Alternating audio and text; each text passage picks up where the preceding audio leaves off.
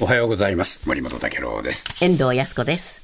今日のコメンテーターは伊藤洋一さんです。今日取り上げるのは、ふるさと納税。えーこのままでいいのかと疑問符をつけてますがね。僕はね、ええ良くない。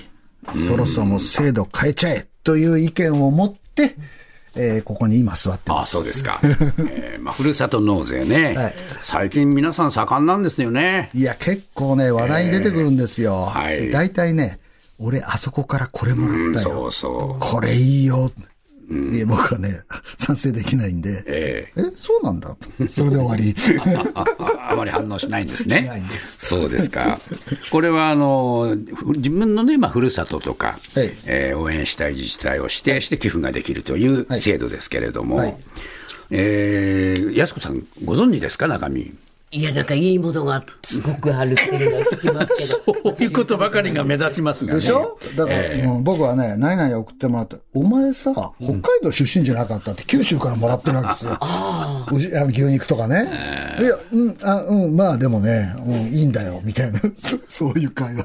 そのその年の所得税とかね、はい。えー翌年の住民税から還付控除される制度なんですけれども寄付額のうち2000円を超える分について、一定額まで還付されると。そうですね。で、特産品などが返礼品としてもらえるという、まあ、こういう制度ですけれども、はいはいだんだんだんだんこれ増えてきてるんですってね。ねちょっと積み上がってきていて、あの、総務省によるとですね、ちょっと統計古いんですけど、2021年度のふるさと納税の寄付額は、前の年度と比べて23%増の8302億円と。すごい金額になりましたね。ということで、過去最高額最高額を更新したということでですね、大体僕、さっきあの牛肉の話しましたけど、返礼品はですね、肉、魚介、米、果物、なんか多かったんだけど、最近では物価が上がった影響もあって、トイレットペーパーや洗剤などの日用品を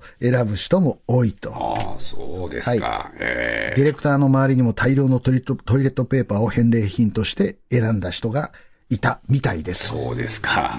トイレットペーパーもらうか？みたいな。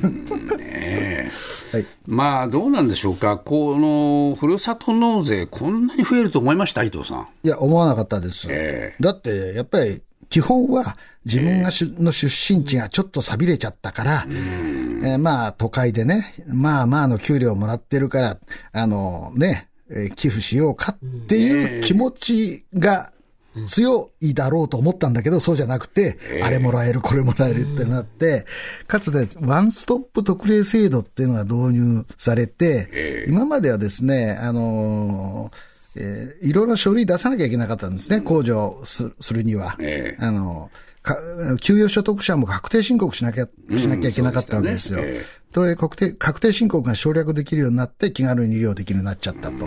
で、逆に増えてきてるということですよね。はい。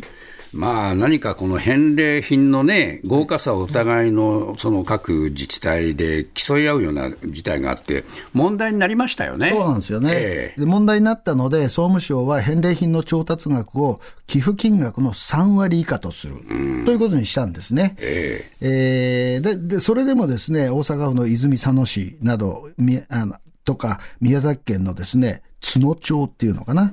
えーこれで違反が相次いだということでですね、まあ、一時大きな問題になりましたよね。そうでしたね。でもね、森本さん、ここにはね、寄付金額の3割以下が調達額なんですよ。調達額。だからこれ、送らなきゃいけないじゃないですか。はいはいあのね、えー宅配便とか使ってね、えで、それなんかを集めていくと、寄付してもらった金額の半分以上が返礼品と、その送付などなどにかかる費用っていうのがですね、結構出てきちゃっているんですよ。せっかく寄付してもらっても半分ぐらい返しちゃうってことになっちゃいますよね。そういうことなんですよねえで、しかもまあ、あの、輸送業者が大変になるとかいろいろな問題も起きていて、えはい。えーこれはですね、朝日新聞が報じているんですけど、ふるさと納税の寄付額の半分程度が返礼品や輸送だと。あと事務手数料。で、コストとして消えてったら、じゃあ寄付しても半分もその、あの、あの、思いを寄せた地域の道路の建設とかね、そういうものに使われないっていうことで、そもそもちょっと本筋を外れてきてるっていうことになりますねそういうことになりますね。どうなんでしょうかね、やっぱりこのお経費が結構これ、我々想像しただけでもかかりますよね。そうなんですよね、ええこれはね、朝日新聞はまたこれ調べてるんですけど、納税額の上位20自治体を調べたところですね、ええ合わせて63億円の費用が寄付後に生じていたと。寄付後に。はい。ええこれ、まあ、輸送とかそういうのも含めてああそういうね。ええこれらを含めると、上位20の自治体のうち13で経費率が5割を超える。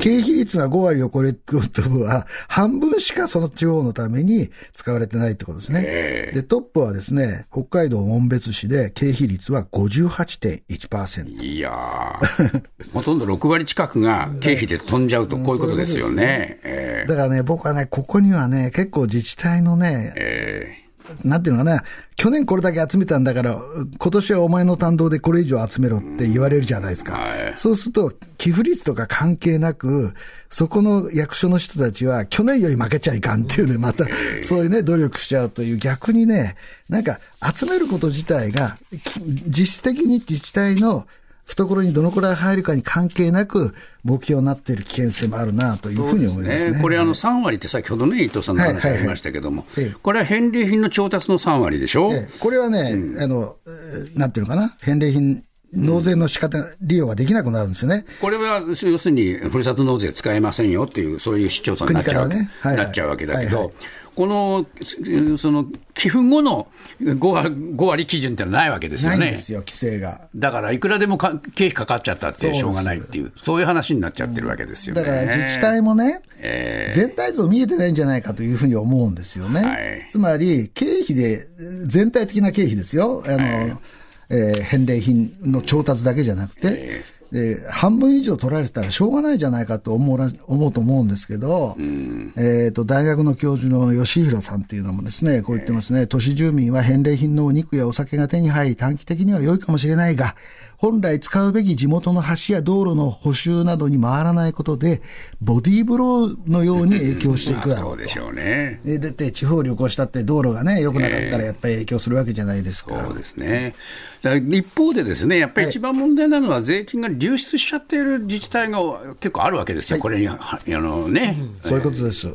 これはですねはいあの、このラジオが届いているようなところが非常に多くてで東京すね。23区なんかまあ影響大きいですよね。これは大きいですよね。だから、その都心に住んでいてね、あの、でも、えー山形山山形、山形県のね、あの、梨がもらえるとか、肉がもらえるとか、鹿児島の、あの、豚がもらえるとか、いろいろあって、えー寄付するんでしょう。出身じゃなくてもね。はい。それはそれでいいんだけど、じゃあ、その分、その免税されているので、税収が減るわけですよ。そうです。都心の各自治体はね。えええそれが結構ね、えー大きくなっていて、これ東京新聞の数字をご紹介しますけれども、2022年度の東京23区合計の流出額は、つまり、あの、世田谷区に寄付しようとしてもいるので、そういうのと差し引いてっていうことですね。